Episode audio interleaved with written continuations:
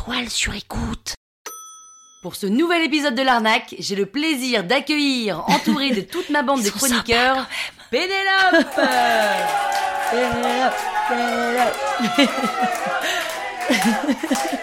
Cet accueil, je tenais à vous le dire, est quand même hyper chaleureux, hein, merci.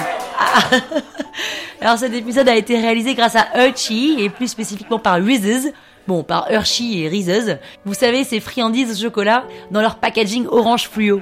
Ces paquets qui font tellement américains qu'on a peur de commencer de peur d'être complètement addict. Et ben c'est le cas. Le seul problème que rencontre cette marque, c'est qu'ils doivent staffer leur service client plus que de raison, tellement les gens appellent pour les engueuler pour leur dire que leur chocolat est une drogue et qu'ils sont complètement dépendants. Bon, ça va, y a pire comme problème. Hein. J'aimerais bien qu'on m'appelle moi pour me dire qu'on se lève, qu'on s'endort et qu'on prend sa douche avec mon podcast. C'est clair.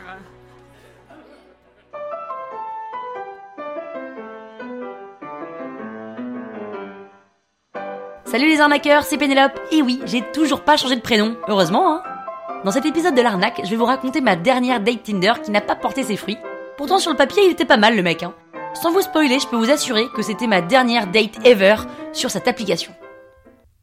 En vrai, je suis comme tout le monde, hein. Parisienne, 35 ans, et je date. Alors, je vais pas vous mentir, hein. c'est vrai que parfois on a des bonnes surprises en date, mais souvent, et le plus souvent, on vit des moments de solitude que j'ai envie, cette fois-ci, de vous partager, parce que c'est ça le podcast aussi, c'est le partage. Alors, unilatéral, certes, hein, mais quand même.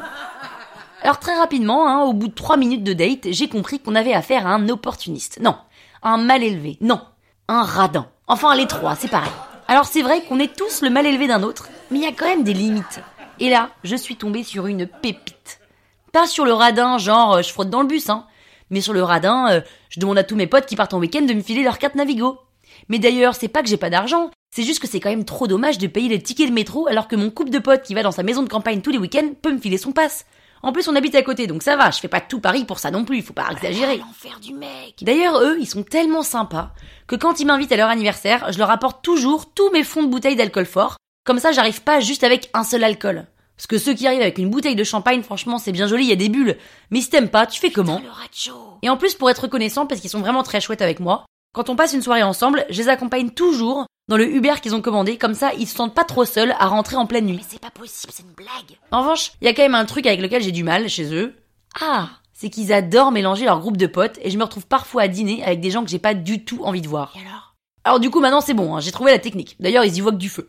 C'est que avant de répondre à leur invitation, je leur demande toujours qui ils ont invité à dîner. Et ben un coup sur deux, le casting m'intéresse pas du tout. Du coup, je simule une période un peu charrette au boulot, ou alors une grosse migraine que je sens qui va arriver, et ça passe crème. Comment il a encore des potes? C'est comme les gens qui ont un petit appartement avec juste une table basse et qui osent t'inviter. Non mais moi je trouve ça odieux de faire ça. Typiquement, j'invite jamais personne parce que je voudrais surtout pas mettre les gens mal à l'aise. Plus, il invite personne chez lui. Et puis, faut arrêter avec cette consommation à outrance là.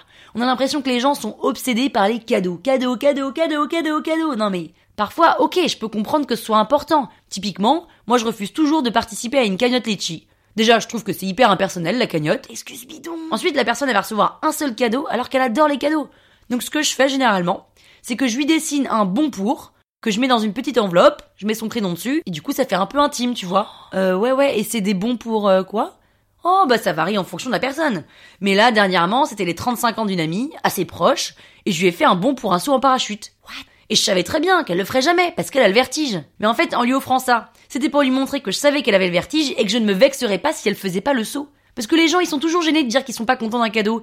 Et ben là, en fait, avec ça, je lui montrais une facette de moi qu'elle connaissait pas. Mais bon, ça, je le fais pas à tout le monde, hein. Elle, je voulais la pécho. Oh là là, l'enfer du mec. Ok, moi, je vais y aller.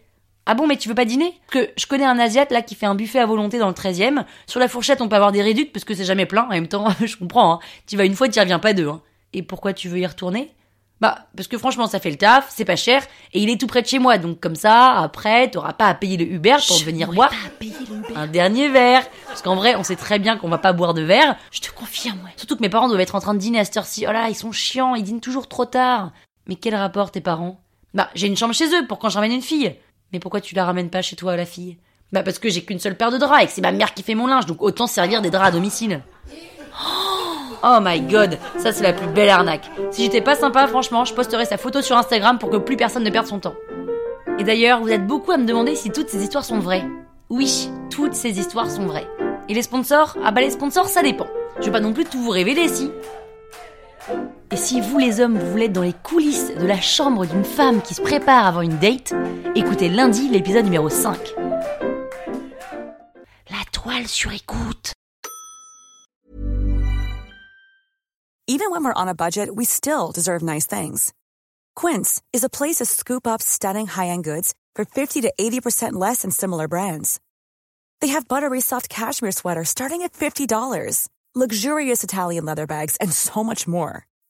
Plus, Quince only works with factories that use safe, ethical, and responsible manufacturing. Get the high-end goods you'll love without the high price tag with Quince. Go to quince.com slash style for free shipping and 365-day returns.